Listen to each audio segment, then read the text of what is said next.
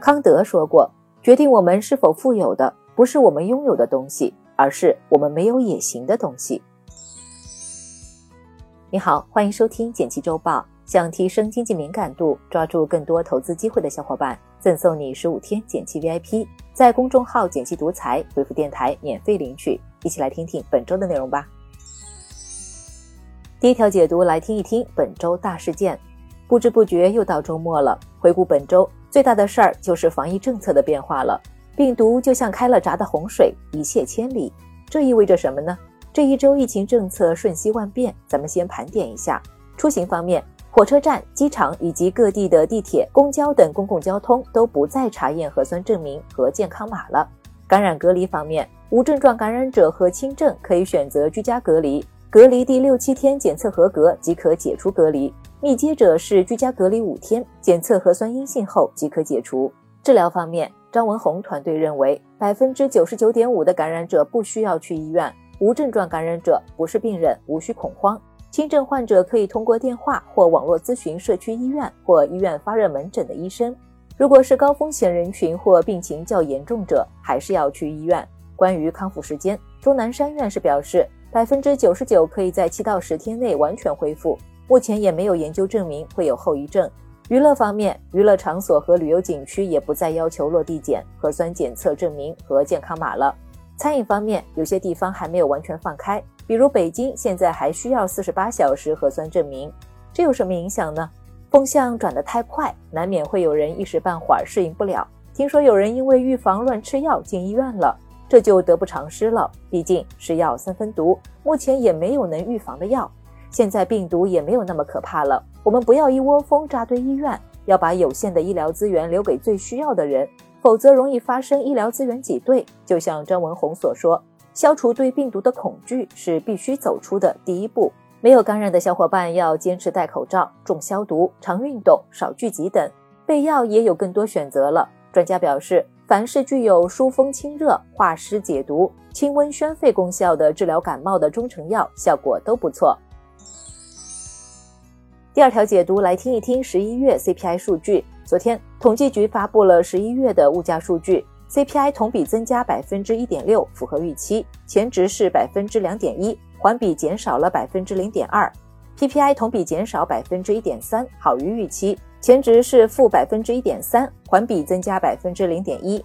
这意味着什么呢？CPI 反映的是老百姓日常花费的价格水平。十一月的 CPI 环比由涨转降，同比降幅回落，主要是食品价格拖累的。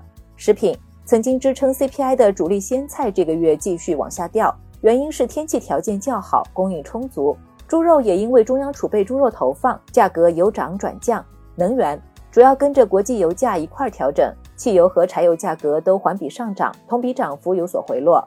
服务一方面因为疫情散发，飞机票、宾馆住宿等服务消费还没能恢复过来，价格涨幅就往下掉。另一方面，经济下行带来就业压力，导致租房需求不行，房租同比环比还是不好看。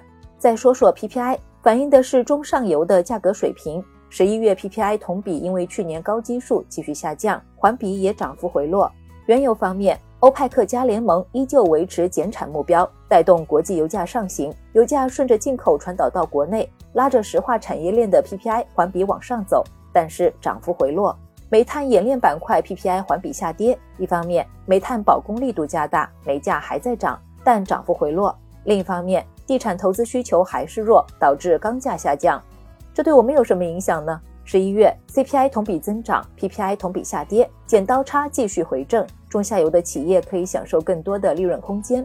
展望后期，有券商预计猪肉价格可能继续走弱，食品通胀压力不大。值得关注的是，防疫政策优化后，内需能否快速回升，拉动非食品 CPI 和基建相关工业品价格上行，消费、旅游、地产或许会有一波机会。第三条解读来听一听特别国债的发行。昨天，财政部表示，为了筹集财政资金，支持国民经济和社会事业发展，决定发行二零二二年特别国债，规模为七千五百亿。这意味着什么呢？先从国债说起，咱们平时能在银行、交易所买到的都是普通国债，主要作用是为了弥补财政赤字。换句话说，政府的钱不够花了，又不能直接印钞，就从民间筹集资金。特别国债是有着特殊用途的国债，不会计入财政赤字，可以说是特殊时期财政开源的重要手段。历史上，特别国债有三次新发和一次续发的经验。如果是新发，相当于从市场抽走资金，会对债券市场造成压力。比如，二零二零年为了支援抗疫，新发一万亿特别国债，十年期国债收益率从百分之两点五快速涨到百分之三，债基也下跌了不少。如果是续作的话，会和发行的方式保持一致，不会对资金面产生太大冲击。